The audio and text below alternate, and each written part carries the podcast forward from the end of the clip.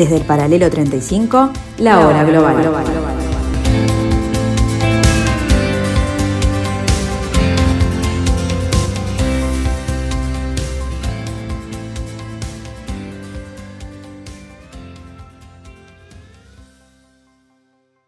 Muy buenas tardes amigos, bienvenidos a este martes 9 de noviembre del año 2021, aquí en la tarde de Radio Mundo, aquí en la hora global aquí en el 1170 AM del dial, como dice nuestra presentación. Los recibimos contentísimos de poder hablar con ustedes, de poder estar con ustedes en este nuevo capítulo de este desafío para entender el nuevo desorden mundial. Hoy intentaremos ver, en lo posible, en la medida de nuestras posibilidades y nuestras capacidades, eh, el papel que está jugando una potencia intermedia, una potencia regional, una potencia de clase media, como le llamaba algún analista, en el Mediterráneo Oriental. Vamos a hablar de Turquía, vamos a hablar con una compañía adecuada para eso, vamos a hablar con eh, alguien que puede dar una perspectiva histórica, geopolítica y actual de ese país. Va a estar con nosotros Rodrigo Melgar y eh, ya iniciamos nuestros análisis eh, en este momento.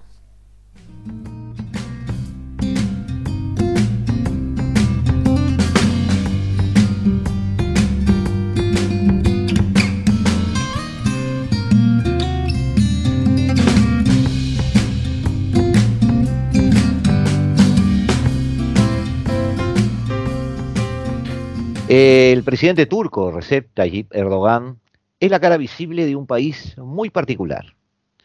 Algunos encontronazos con Occidente en estos días, más bien en estas semanas, pero no son más que el entorno de eh, una permanente telenovela entre Turquía y Occidente, pautan un país, como dijimos, muy particular. Está en Medio Oriente, pero no es un país árabe, ni toma parte en sus conflictos, por lo menos no cotidianamente. Es parte de la OTAN, lo que implica confianza en la colaboración militar, pero se le resiste el acceso a la Unión Europea.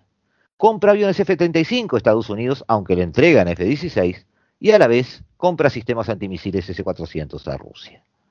Ejerce una desafiante influencia en todo el Mediterráneo Oriental, extrayendo petróleo de Libia, invierte en Siria, en Jordania, en el Líbano, soporta diplomáticamente a Qatar inventó un mar territorial propio a raíz de su dominio en Chipre Norte donde, por otro lado, llega el petróleo libio, para analizar esto y de dónde viene ese hálito dominante, tenemos otra vez a Rodrigo Melgar con nosotros. Bienvenido, Rodrigo. Bienvenido a la hora global.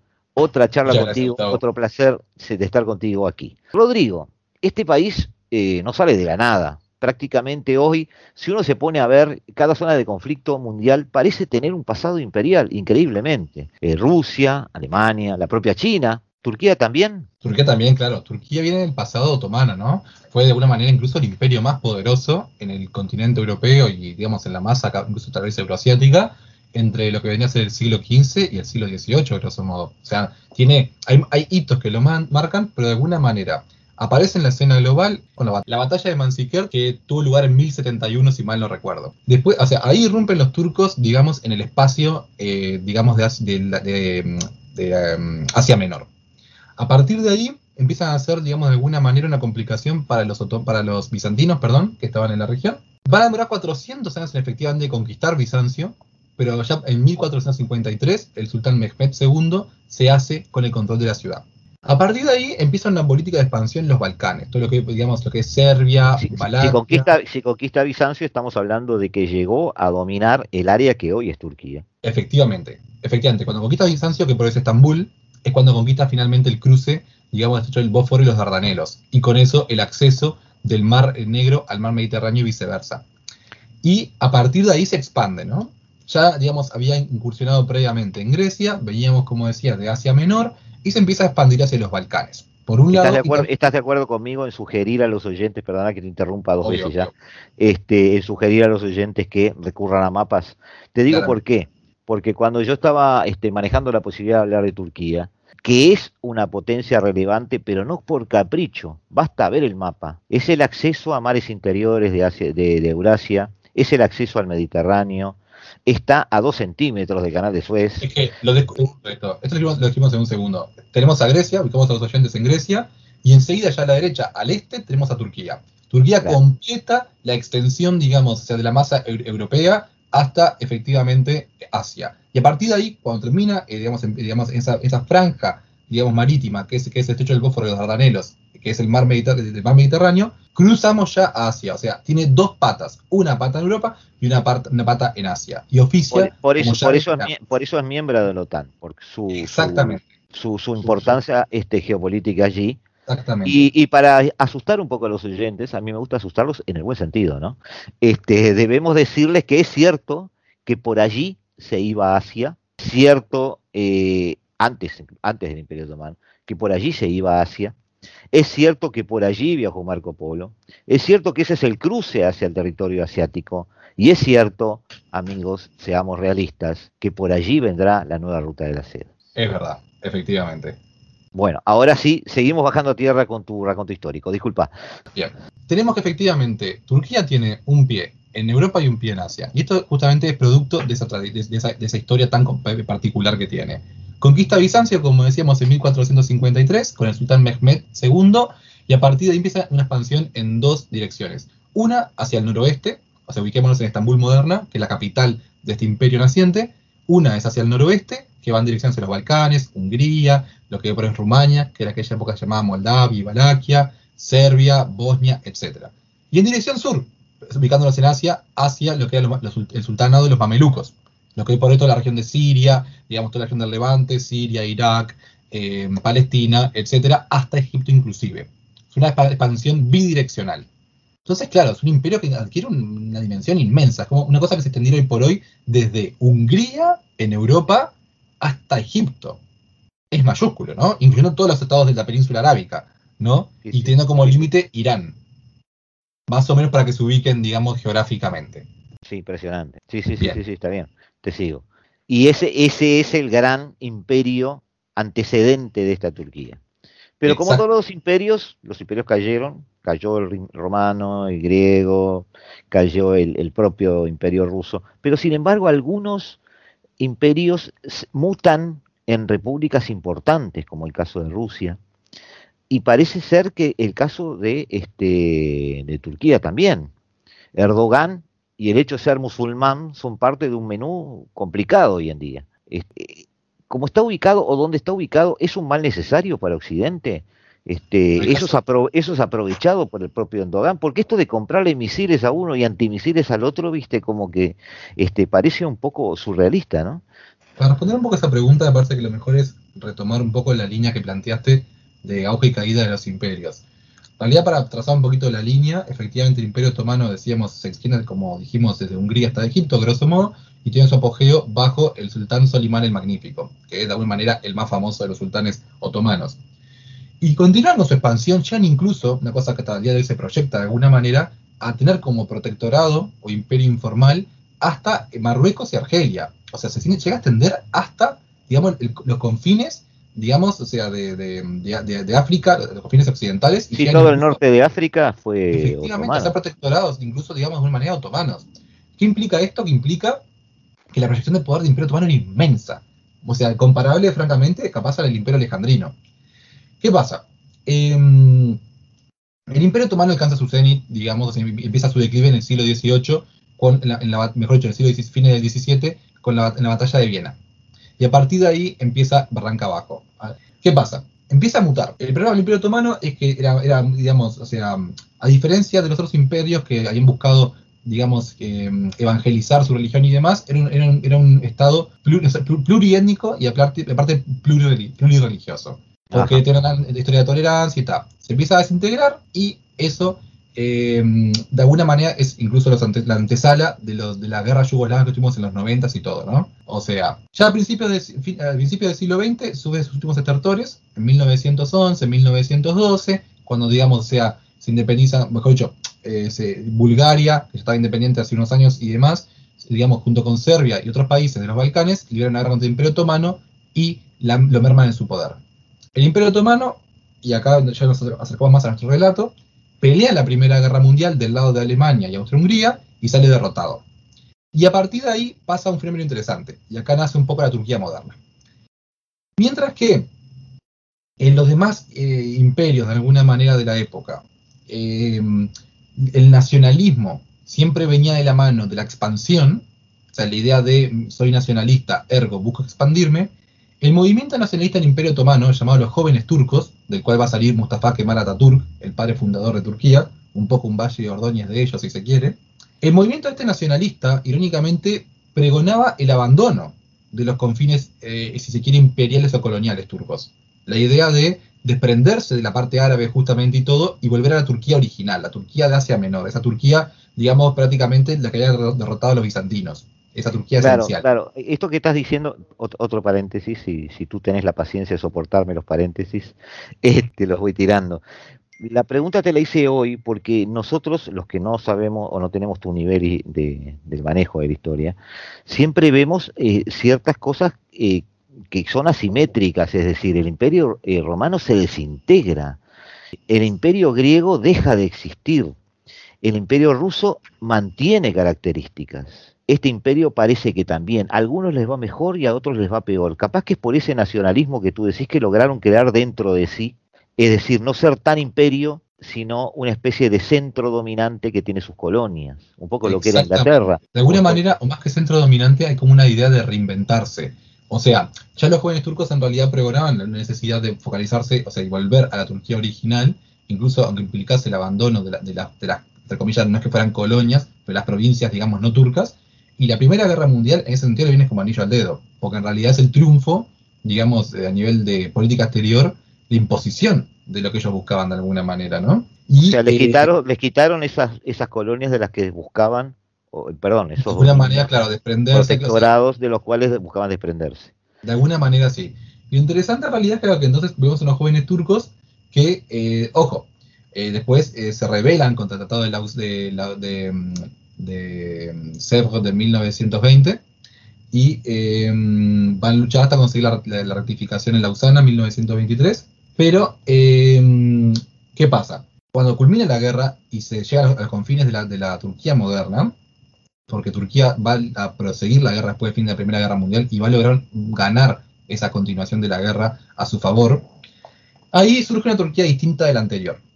Se culmina con esa, cosa Turquía, si bien, si bien era plurireligiosa, también en realidad era eh, tenía religión oficial y era el Islam, lógicamente. Y ellos tenían el, el califato, con sede también en Estambul. El califato es abolido y también es abolido el sultanado. Pasa a ser una ¿En qué, ¿En qué momento estamos ahí? 1900, justamente la década del 20.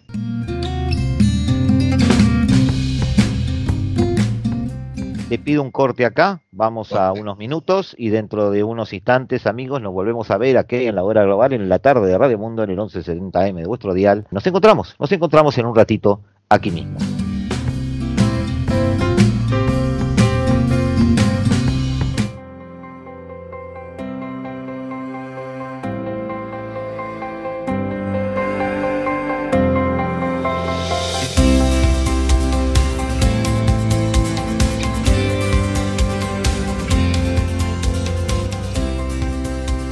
Desde el paralelo 35, la hora global.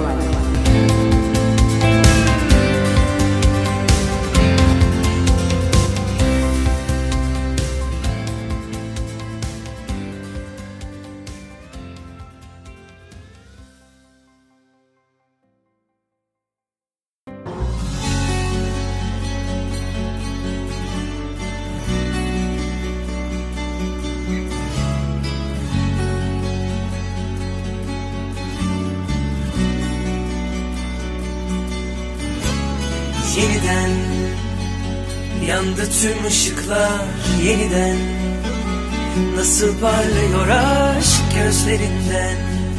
İçimi eritiyor şimdiden. Sana saklamışım her şeyin güzelini ben. Buenas tardes amigos, seguimos en este martes 9 de noviembre del año 2021 como cada martes y cada jueves aquí en el pedacito de la tarde de Radio Mundo a las 15 horas, la hora global con ustedes. Seguimos con Rodrigo Melgar tratando de desentrañar el pasado grandilocuente que pueda explicar este presente influyente del pueblo turco. Rodrigo, habíamos llegado a este, la transmutación de un este, imperio otomano en una república, este, presente en lo que podríamos llamar la modernidad de ese siglo XX naciente, este, en ese nuevo orden mundial que surge de la guerra, por lo menos de la primera guerra, después habría, después de la segunda, otro orden, pero en principio después de la primera guerra. Teníamos una eh, república emergida eh, de la influencia de los jóvenes turcos o no. Sí, así es. Que los jóvenes turcos que Ah. mencionábamos, que en sus sectores más radicales incluso veían con buenos ojos el desprenderse de las provincias periféricas del imperio y focalizarse en, Turquía, digamos, esencial. Y ese mismo movimiento que tiene una- una- un afán de, secularización, ¿no? Secularista. Es decir, la idea de, eh, digamos, desprenderse del Islam como religión oficial y establecer una república de alguna manera que no tuviese ninguna confesión. Eso por un lado. Y lo otro son los que, digamos, revolucionan el país a nivel democrático, ¿no? O sea, ponen fin al sultanado, buscan instaurar reformas, digamos, que se entendían progresistas para la época, eh, se pasa a occidentalizar el país. Y todo esto de la mano de una figura que es Mustafa Kemal Atatürk, que viene a ser el Valle Ordóñez, de alguna manera, de Turquía.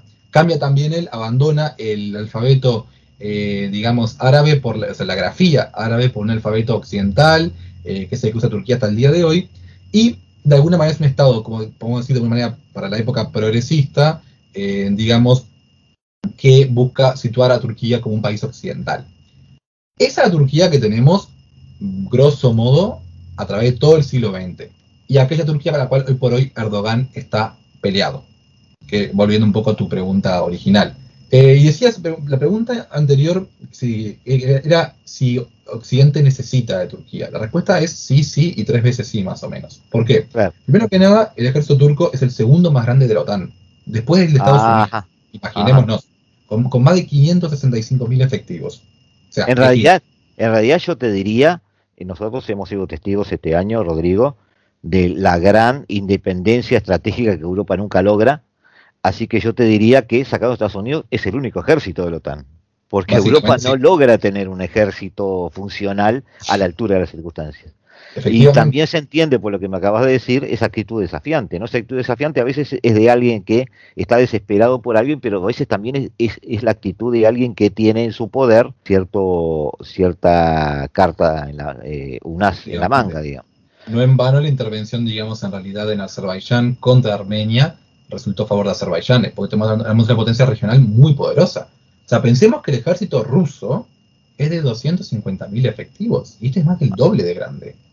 Bien, está bien, puede ser que no sea eh, capaz que igual, recordemos que el ejército ruso igual era... Tecnológicamente es otra cosa. No, no, y que antes de la guerra con Georgia, el ejército ruso, de hecho, andaba por los 850.000 efectivos, si mal no recuerdo, o 650.000. Quiero decir, el ejército turco, no es que, no es que Rusia no pueda tener más soldados porque no, pue- no- porque no pueda, no es que no tenga porque no pueda, sino porque en realidad re- entendió que era más conveniente. Pero de cualquier manera, no deja de ser relevante que Turquía tenga tantos soldados. Y otra cosa, Turquía controla, como mencionamos, el acceso al mar Mediterráneo y al mar Negro. Y eso implica justamente la llave de la salida de Rusia al Mediterráneo y a los mares cálidos y demás. Entonces, el rol geoestratégico de Turquía no puede ser soslayado. Es un aliado imprescindible para la OTAN. Y ojo, ya lo era en la Guerra Fría. Los oyentes recordarán algunos la crisis de los misiles. En la famosa crisis de los misiles que tanto se sabe allá de Cuba, que se pone Sí. fin, digamos, la mediación, que, o sea, digamos, perdón, el, entendimiento que hay entre Khrushchev y Kennedy, una de las cosas a las que llegan de acuerdo justamente es que Kennedy eh, obtiene que Khrushchev remueva los misiles del, de Cuba, pero como contrapartida, Khrushchev obtiene algo, que es la remoción del- de, de las bombas nucleares que tenía Estados Unidos en Turquía apuntando a Rusia. Claro, porque eso incluso hay libros de historia que no lo dicen, pero los oyentes deben saber que el argumento ruso para acercar misiles a Cuba tan cerca de Estados Unidos era una especie de contrapartida por misiles que ya habían sido instalados en Turquía apuntando a Rusia. Ahora, tú, entonces, de alguna manera se entiende, como tú decís, que eh, es alguien con quien eh, la OTAN o Estados Unidos tienen necesariamente que hablar. Pero también Rusia, que no está quieta, que está buscando salir al Mediterráneo, es alguien con quien tiene que hablar. Pero cuidado porque Rusia Por lo- y Turquía, o por lo menos negociar o por lo menos hacer algo con Turquía. Porque El cuando Rusia quiera salir, de- recordemos que el Crimea era una especie de primer paso para los rusos, para tratar de tener una gran armada allí en la base, este, pero la idea es en algún momento llegar al Mediterráneo.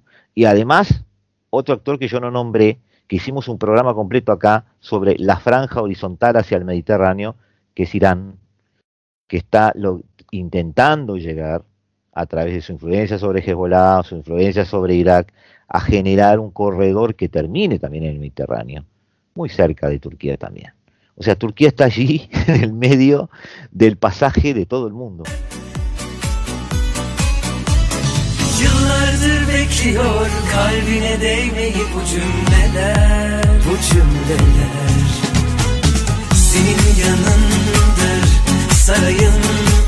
Hadi öp de Turquía en realidad es que de alguna manera, vos mencionabas hoy el tema de que la Unión Europea no la admite, digamos, en el seno de las naciones europeas.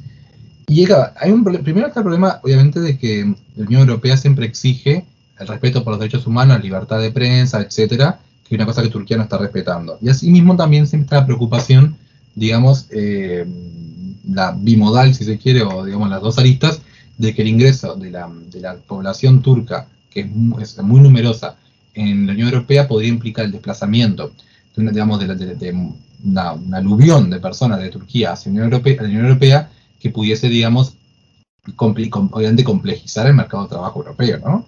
Sí, Y aparte sí, el tema de que son, de una población musulmana, que también podría cambiar la fisonomía, digamos, poblacional de Europa. Ahora bien, también hay otro tema y es verdad, ¿por qué Europa se permite eso? La verdad es que se lo permite porque por más que puedan llegar a haber a veces entendimientos entre, entre Rusia y Turquía, son enemigos tan consagrados que Occidente tenía que antagonizar demasiado a Turquía para que lograra este entendimiento con Rusia. Ah, Porque ah, ah. Es un tema que yo por lo menos siempre entiendo. O sea, hay, hay margen de maniobra, digamos. O sea, ojo, todo tiene un límite, como digamos el cisma con China, digamos, demostró en la época de Nixon. O sea, todo tiene un límite. Claro, Uno no tú decís que ese doble juego no es tan tan doble juego, que de todas maneras siempre Turquía está más cerca de la vereda europea que de la vereda rusa. Por lo menos de la vereda occidental, sin duda. Y de hecho, el conflicto con Azerbaiyán los- también lo puso sobre el tapete. Por más que vos mencionabas que puede comprarle, digamos, eh, instrumentaria eh, militar y demás a Rusia, cierto es que al final del día hay una pugna de poder entre ellos que siempre está presente. Recordemos también eh, que, hubo hace, un- hace unos años incluso enfrentamientos en el Mar Negro. O sea, ahora me acuerdo si fue, le, digamos que que con, con unos jets o demás que había llegado a ver, pero el punto es, hay una pugna entre ambos. Y ojo, Erdogan puede jugar un poco con Occidente y con Oriente, pero al final del día, la presencia geopolítica de Rusia se impone para que estos siempre estén en curso de colisión, porque Rusia en el fondo siempre va a apuntar, como vos decías, al control de la salida del Mar Negro y eso implica pasar por Turquía, Está en su camino. efectivamente. Y Turquía no es un actor tan débil como para permitirse quedar en, en la esfera, digamos, de Putin. Entonces, no, yo no, creo que está, todo tiene un límite, como decíamos, ¿no? La el cisma, digamos, comunista de Nixon, perdón, de, de- de Mao en la época de Nixon, lo prueba. O sea, incluso las alianzas más robustas, como puede parecer la de China y la Unión Soviética, pueden colapsar cuando un actor queda, digamos, demasiado, cuando se le antagoniza demasiado a un actor, se le da demasiado por sentado.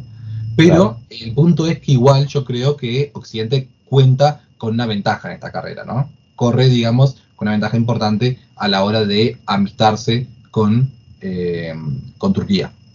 De todas formas, eh, esa amistad o por lo menos esa convivencia conveniente, podríamos llamarlo así, eh, se está haciendo con un país que no solo está allí funcionalmente aprovechando su geografía, sino que de hecho quiere ejercer dominio político sobre el área.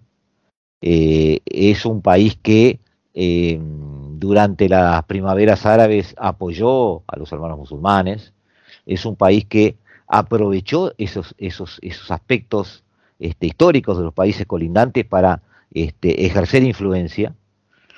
Y incluso durante la Guerra Fría fue este, bastante activo de un lado, pero no activo en el sentido de ser un peón más, sino activo en el sentido de intentar cobrarse una hegemonía regional al final del día. Y quizás, como tú decís, recordando su pasado imperial, pero Sí, perdona. Pero es un intento que sigue siendo hasta el día de hoy en realidad, y eso es una cosa que también, o sea, pone en curso de colisión a Turquía con Occidente. El tema de Azerbaiyán lo, lo pone sobre el tapete, claramente, ¿no? La guerra que hubo en realidad, digamos, entre Azerbaiyán y, Armenia recientemente. Y es ahí el, tema, en realidad. Em, Turquía también se puede dar esos lujos porque sabe que Occidente necesita de Turquía. Y no se la, o sea, y no se la puede antagonizar demasiado, y lo sabe. Y es también un, caso, un poco lo que pasó con el caso chipriota, allá cuando la como Macarios y todo, eh, y, la, la, idea de la enosis, de la unión de Chipre con, con Grecia, Turquía intervino y dio un golpe, un, golpe vertical para impedir que Chipre, digamos, tan en su puerta, como una, especie de Cuba para Turquía, digamos, sí, recordemos, recordemos que hoy hay dos Chipres, digamos, y, y podría, una, una es turca, por decirlo de alguna manera, estoy exagerando, pero tiene una ascendencia turca, este, y eh, quizás es una de sus herramientas justamente de dominio, que lo vamos a hablar ahora en el bloque que viene, justamente en cuanto al presente y futuro de Turquía. Pero llegamos entonces a que esa república que ahora es musulmana, o por lo menos con un presidente que quiere hacerla musulmana, este, está asentada en un ejército poderoso. Eh, como yo digo, este, hablando fácil y pronto, eh, duerme con las ventanas abiertas porque tiene las pistolas cargadas y llega a fin de mes, porque su economía se lo permite. Entonces, en cierto sentido, puede planificar el futuro. Bien. Y, el tema es que hay mucho presente en, los límites de Turquía hoy como para planificar ese futuro. Hay eh, potencias cerca, pero también grandes discusiones cerca. Hoy Europa es toda una gran discusión y el tema preferencial de esa discusión es, el tema energético. Eh, Israel, Grecia, Chipre, Italia, eh, ¿qué más? Egipto están firmando acuerdos de cooperación para explotar gas en el Mediterráneo y vendérselo a Europa.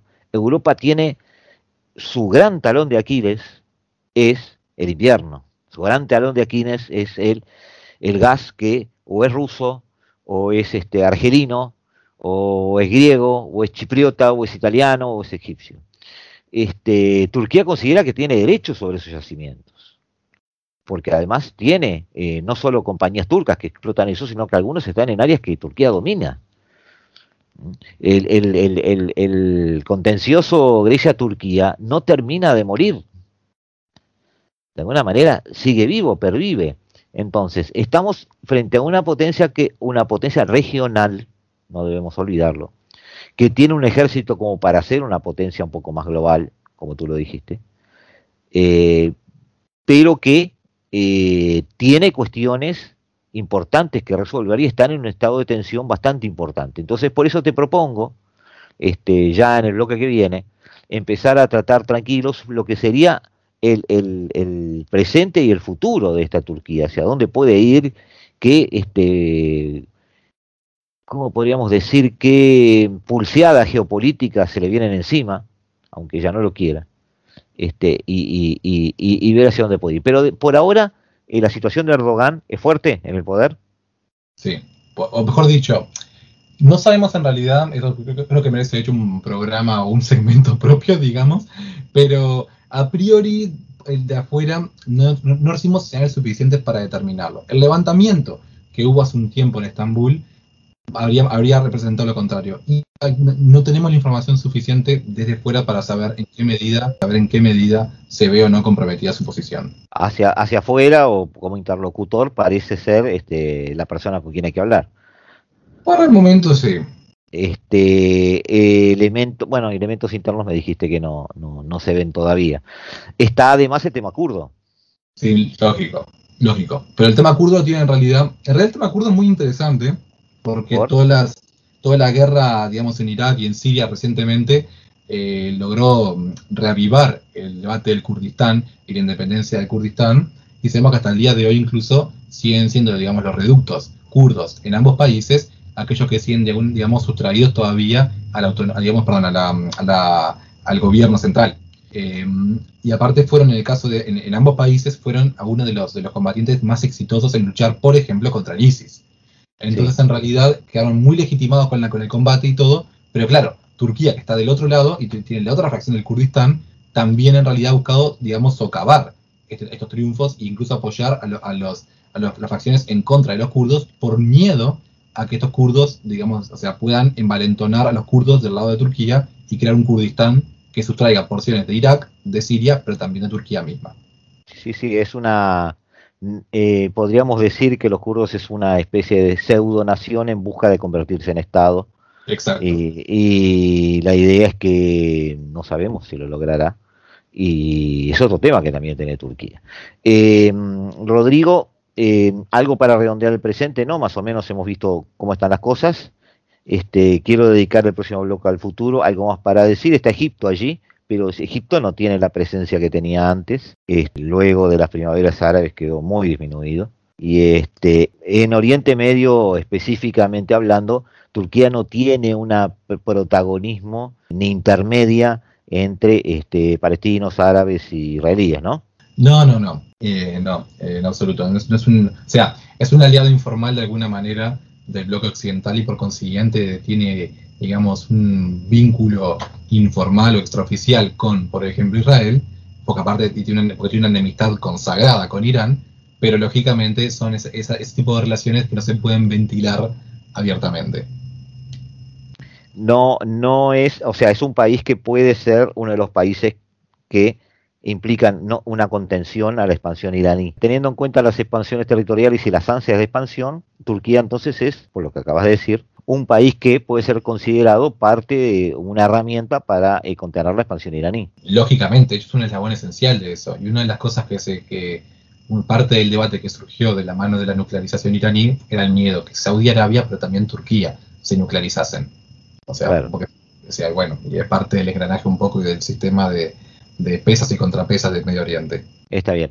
Eh, hoy la posición de Turquía, entonces, por lo que sabemos, depende mucho del humor de Erdogan. Así es. Eh, ¿Tú lo ves muy dependiente o tú ves que desaparecido Erdogan en algún momento, porque todo llega a su fin, este, pudiera haber cambios geopolíticos importantes? ¿O Turquía está siendo fiel a lo que debería ser? Erdogan es un poco como Putin y Xi Jinping, ¿no? Están esas figuras que son tan esenciales para el juego de poder que se está desempeñando que es imposible concebir al, país sin ellos. Y no sabemos, hay una, no me acuerdo qué autor fue ahora, pero me acuerdo haber leído- un paper que estipulaba, miento, ya me acordé, es Dittmer el autor y lo escribió, digamos, con ocasión, todavía en la época, en época inmediatamente post-Mao, con ocasión de la caída de la, de la mm, banda de los cuatro. Y lo que decía en realidad es que rara vez los el gran fallo de las autocracias, porque, o, de los gobiernos autoritarios, para decirlo propiamente dicho, el gran fallo de los gobiernos autoritarios es que a menudo eh, quien está a la cabeza no planifica su, su sucesión correctamente. ¿Por qué? Porque siempre tiene miedo de que si vos, digamos, eh, elevás demasiado una figura, esa figura te termine desplazando incluso cuando vos todavía estás en ejercicio. Entonces, lo que suele pasar cuando una figura importante, como del calibre de Erdogan, Putin o Xi Jinping desaparece, es que no suele haber alguien que esté a la altura de la posición. A veces sí lo hay, a veces sí lo hay. Como fue el caso de Deng Sí. Xiaoping en China. Pero Claro, ojo, fue- fue un accidente, decir- estaba purgado en realidad. Pero ojo, Deng estaba purgado en realidad. No era, no era ni por asomo el candidato que Mao habría querido. Y Claro. de alguna manera Deng rompió con la política de Mao. Entonces, quien, o sea, tal vez suceda. Ma- Mao no lo hubiera señalado. Eh, Claramente no, no, lo tenía, lo tenía Lo- lo-. O sea, tal vez, tal vez estemos en realidad ante una, una, una sucesión donde un, un nuevo gobernante autoritario se erija, digamos, de, tras la, la, la, digamos, la finalización de estos mandatos, pero incluso aunque sea autorita- autoritario, no sabremos a dónde llevará el país. Dicho de otra forma, yo creo en realidad que sin Erdogan y sin, y sin la existencia de un sucesor de puño de hierro como él, posiblemente nos encontremos a una, frente a una redemocratización de Turquía y a un encogimiento de, de sus ambiciones geopolíticas. Que es, lo que espero, que es lo que espero también de Putin y de Xi Jinping en caso de desaparecer. Claro, eh, te iba a hacer dos comentarios. El primer comentario es que eh, hay autores que dicen que, eh, hablando de Putin, por ejemplo, que es cierto que son esenciales en la política de su país, pero hay autores rusos que dicen que Rusia siempre termina inventando sus nuevos Putin. Este, que quizás están ahí no los vemos, y quizás sobredimensionamos a Putin porque es el que está, pero después que no esté, alguien habrá que nos volverá a sorprender. Eso por un lado, pero no están, capaz que no están así, digamos. También es cierto que ha habido número unos en Rusia, en China y en la propia China también, que, no han implicado, sinceramente, este, más en Rusia, ¿no? que no han implicado, sinceramente, a veces un gran salto de calidad en cuanto al dominio político. Ahora, por otro lado, en línea con lo que tú decís, hace dos semanas eh, José Antonio Sarabia, quien tú conoces, que está en Moscú, nos decía en cuanto a la sucesión de Putin que convenientemente Putin no se refiere a eso, no habla, no señala a nadie, porque la idea es no señalar a nadie para no permitir eh, la sobredimensión de esa figura que pueda empezar a generar este, un peligro para su dominio y, este, y, la tentación de querer acelerar la sucesión, desplazando al líder que actualmente está en el poder. Entonces, este, eh, es un poquito lo que tú decís también. En el caso de Erdogan, bueno, no se señala a nadie, no hay nadie a la vista, aunque quizás este, sea muy claro quién lo vaya a suceder, pero no lo sabemos. Rodrigo, te propongo otro corte de unos minutitos y les decimos a nuestros estimados oyentes que nos volvemos a ver aquí en unos instantes, aquí en la hora global en la tarde de Radio Mundo, en el 1170 AM de vuestro dial, aquí en el paralelo 35, donde intentamos, como siempre, entender este nuevo desorden mundial.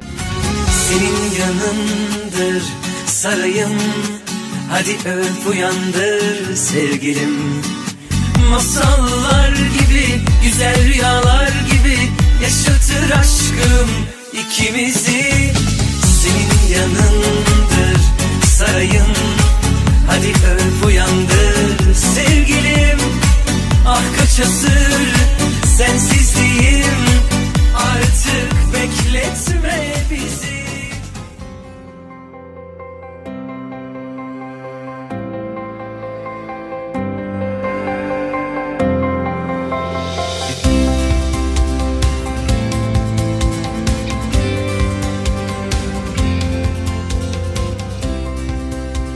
Desde el paralelo 35, la hora global.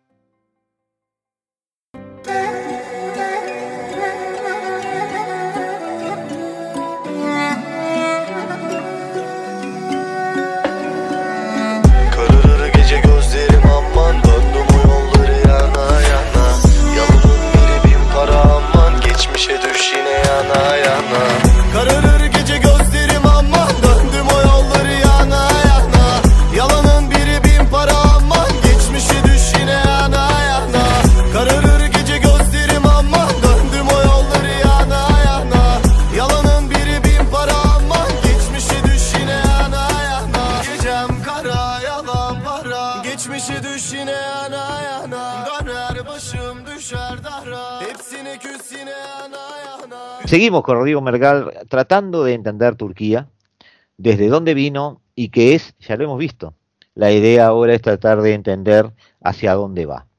Dijimos, Rodrigo, que eh, hay dificultades con la OTAN, hay dificultades con la Unión Europea. Turquía es necesaria. Turquía no está pasando por un buen momento económico ahora, pero ¿quién lo está haciendo con esta pandemia? Eh, la intervención en Libia y en Nagorno-Karabaj nos dejó ver su impronta regional. Eh, nos dejaste ver que Moscú y Ankara eh, no van a ser aliados. No serán enemigos, pero no van a ser aliados.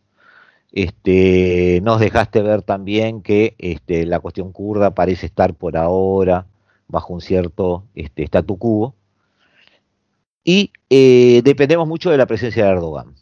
Obviamente no podemos adivinar, pero esta es la mejor parte del programa porque yo los obligo a adivinar un poquito. Este, y la idea es, estamos en un eh, encuadre geopolítico global de proporciones. Están tomando su lugar potencias en los primeros lugares del podio. Eh, Estados Unidos ensayó dos eh, acuerdos o podríamos llamar acuerdos, sí, pero dos, este, dos herramientas, digamos, este, ofensivas defensivas con el AUKUS en cuanto a la fabricación de submarinos de propulsión nuclear y con el Quad armando una especie de coalición naval con Australia, India y Japón. La respuesta china fue una respuesta de la mano de Moscú. Es decir, un desfile imponente de submarinos, cruceros, portaaviones y aviones por todo el sur meridional chino, por todo ese mar, hace dos semanas, mostrando su poderío militar naval. En todo este juego de tronos a nivel global, eh, ¿Turquía tiene alguna pista de cómo se maneja con China, por ejemplo, que lo permita ver hacia dónde puede ir? Bueno, eso es algo interesante. Cuando mencionábamos hoy el tema, eh, ojo que por, la, por las dudas, no es imposible que Turquía se vea alineada con Putin. Lo veo difícil nomás, pero puede llegar a pasar algún día. Lo que sí en realidad veo más, más posible y es que haya un, alineamiento hacia China, porque China y Turquía no tienen esferas que se superpongan justamente de intereses, a diferencia de Rusia y Turquía. Y aparte Turquía está eh, de alguna manera en el camino de la ruta de la seda, esta nueva que China está planteando. Entonces, puede haber de alguna manera eh, una jugada en la cual, digamos, Turquía oficie como nexo occidental de esa nueva ruta de la seda para, para China y que se sirva, porque obviamente no tienen grandes problemas con China eh, a nivel, digamos, de democracia o entendimiento de, autoritarismos. Que sí, tampoco, tampoco China lo exige, así que no hay Por eso, o sea, que se sirva, digamos, de las inversiones chinas para poder, digamos, nutrir su economía. Turquía es un país muy rico y, digamos, ya de por sí le va bien económicamente en general. Una inversión china vendría aún mejor. Entonces, está muy bien posicionada para usufructuar digamos, su posición geoestratégica en términos de, comercio, internacional, y de alguna manera eso también, eh, al, tender una mano a China, tendría un interlocutor poderoso en sus diálogos con Rusia, ¿no? Eso le, ayudaría a maniobrar mejor con el vecino del norte que siempre miedo genera. Eh, obviamente que igual esto no, no, quita que Turquía no deja de ser una potencia regional, incapaz de proyectar, digamos, un poder de la misma manera que China, ni siquiera como Rusia pero eh, cierto es que pueden ser un jugador privilegiado en el área. Bien puede ser de alguna manera incluso el jugador más importante en Medio Oriente, ¿no? O sea, así que bueno, y de hecho este nexo con China podría también en realidad ayudar a contener a Irán. Si Irán llega a unirse a la nueva ruta de la seda, comprometería demasiado la posición turca. A Turquía le quieres o, o, unirse a la nueva ruta de la seda para poder estar en el mismo bloque y no quedar soslayada, o ahí sí conseguir algún apoyo de la Unión Europea o de Rusia tal vez incluso, que contrapese eso, porque si no quedaría a merced del enemigo iraní. Otra vez también en este tema, Turquía puede jugar a dos puntas, puede quedar entre dos o a tres, sí, tenés razón, y puede quedar en el medio de una cuestión. Como tú bien dijiste, si este, Irán juega sus cartas rápidas y cuando la ruta de la seda llegue al Mediterráneo, llega con Irán navegando sobre esa alfombra roja, este, Turquía va a tener que rever sus aspiraciones de aliarse con China porque este, esa familia ya le, es incompatible por la presencia de Irán allí. Este, sin, em, embargo, otra vez al revés, vez acople a ella para utilizarla como foro de contención. No, sabemos todavía, pero que va a tener que considerarlo seguro. Claro, pero también en ese caso, también en ese caso, si Turquía es, es inteligente, tiene cosas que ofrecer a Occidente, tiene cartas que jugar. Lógico. Es decir, la expansión china llega hasta aquí, pasa por acá, yo puedo hacer esto o puedo hacer aquello. Erdogan ya, ya, ya, ya habla ese tipo de idioma. Este... Erdogan pasa algo muy parecido a lo que pasa con Orbán o con, con Polonia, ¿no? Y es que en realidad eh, está siempre el tema de en qué medida estamos dispuestos como Occidente a transar los derechos humanos, la libertad de prensa, por ejemplo, en aras de la realpolitik, en aras del, del, equilibrio de geopolítico regional, ¿no? O sea, ¿y cuánto nos importa tener un contrapeso contra Rusia o China, por ejemplo? ¿Y cuánto nos importa, por otra parte, la libertad de prensa, la, los derechos humanos, etcétera? Es un bueno, Angela Merkel te contestaría, bueno, pero es una decisión que tenés que tomar tú, como le dijo Erdogan a, a, Orban. ¿Sos o no sos occidente? Ser occidente implica una lista de cosas. Exacto. Que es lo que hoy le está diciendo, por ejemplo, Ursula von der Leyen al premier polaco. Exacto. ¿Sos o no sos occidente? Si sos occidente, implica A, B, C, D, E, F. Exactamente. Ah, ¿Y eso es una fortaleza de Occidente o una debilidad? Ahora te lo pregunto en términos geopolíticos. En términos geopolíticos podemos verlo como una debilidad, sin duda. En términos en realidad de identidad es una fortaleza. Debilidad ¿Por qué? O sea, es una debilidad en términos geopolíticos porque cuanto más... Podés ser realista acá, no hay problema, dale. No, no, por supuesto, no. Es que, es que- vamos a esto. Es una fortaleza en la medida en que te enrobustece como bloque, porque te da una razón de ser, y un bloque, y todo bloque necesita una razón de ser y un valor distintivo. Pero también es una debilidad porque te hace más eh, exigente a la hora de admitir nuevos miembros y te hace más exigente eh, llevando la conllevando la posibilidad de perder miembros existentes. Como pasó, por ejemplo, con Gran Bretaña y como puede pasar con estos estados de Europa Oriental. Eh, es muy complicado, es muy complicado el juego, porque ¿qué es la Unión Europea sin su set de valores? Básicamente una nada, o sea, prácticamente nada. Entonces, para que tenga un sentido, tiene que tener valores. Pero si esos valores comprometen la membresía, también a dónde vamos. El- al final del día el debate es, ¿cuál, ¿qué prevalece? ¿La necesidad de la membresía, o sea, la existencia de los miembros en el seno de la Unión Europea, o la preservación de los valores que ella la define? Ese es el debate fundamental de la Unión. Y ese es el debate que ralentiza el ingreso de Turquía. Sí, que de hecho Red Turquía ahora, que no sé si fue este año o el año pasado, incluso, que en teoría anunció que iba a retirar su candidatura a la Unión Europea. O sea, porque ya tantos años de estar, digamos, de Los, estar los elementos de compatibilidad entre ambos son cada vez menos, ¿no? Claro, claro, claro. Claramente, Sí, sí su utilidad militar, que, pero ese es otro tema. claramente. Está bien. Rodrigo, te tengo que agradecer otra vez la, la presencia aquí. Este, ¿Algo quedó por decir? No, de mi parte creo que no, sinceramente.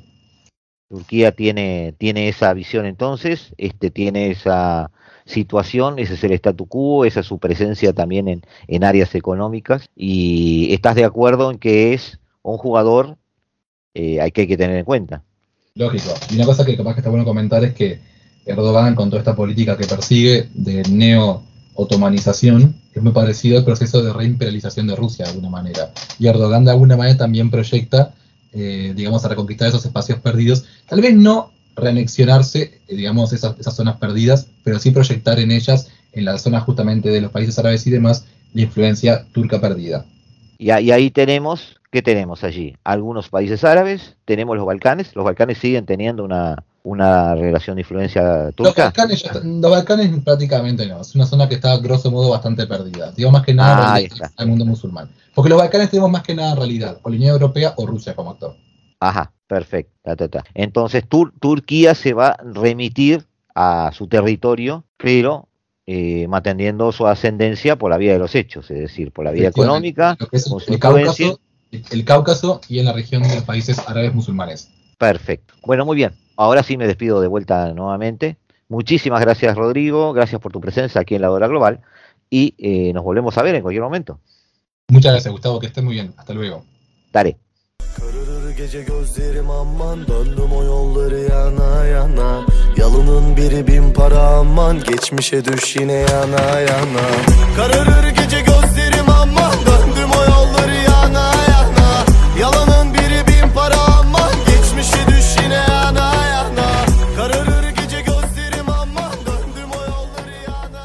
Bueno amigos, por hoy hemos llegado al fin de este capítulo de la hora global.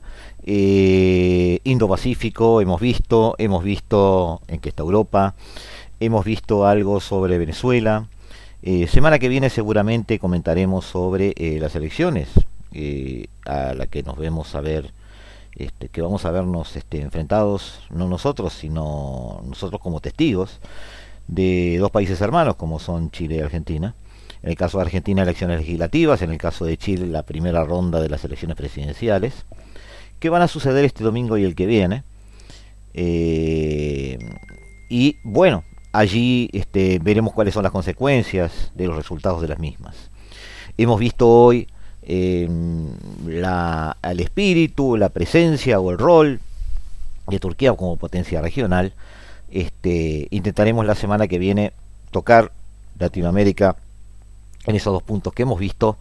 Y también intentaremos volver a África eh, con algún análisis este, bastante interesante que pretendemos armar con ayuda por supuesto sobre este, una región muy importante y estratégica del continente africano. Eh, de nuestra parte amigos desearles este, que sigan en la tarde de Radio Mundo. Ahora se van a ver este, frente a la mejor música del mundo, se van a ver a este, un excelente manejo de la misma de parte de este, Eduardo Rivero y se van a ver en, Se hace tarde, por supuesto, su programa y este se van a ver con la continuidad de lo que es esta tarde, la tarde de Radio Mundo en el 1170 AM de vuestro día. En el caso nuestro, nos vemos el jueves, como cada jueves y cada martes aquí en Radio Mundo a las 15 en esto que dimos en llamar la hora global. Hasta siempre.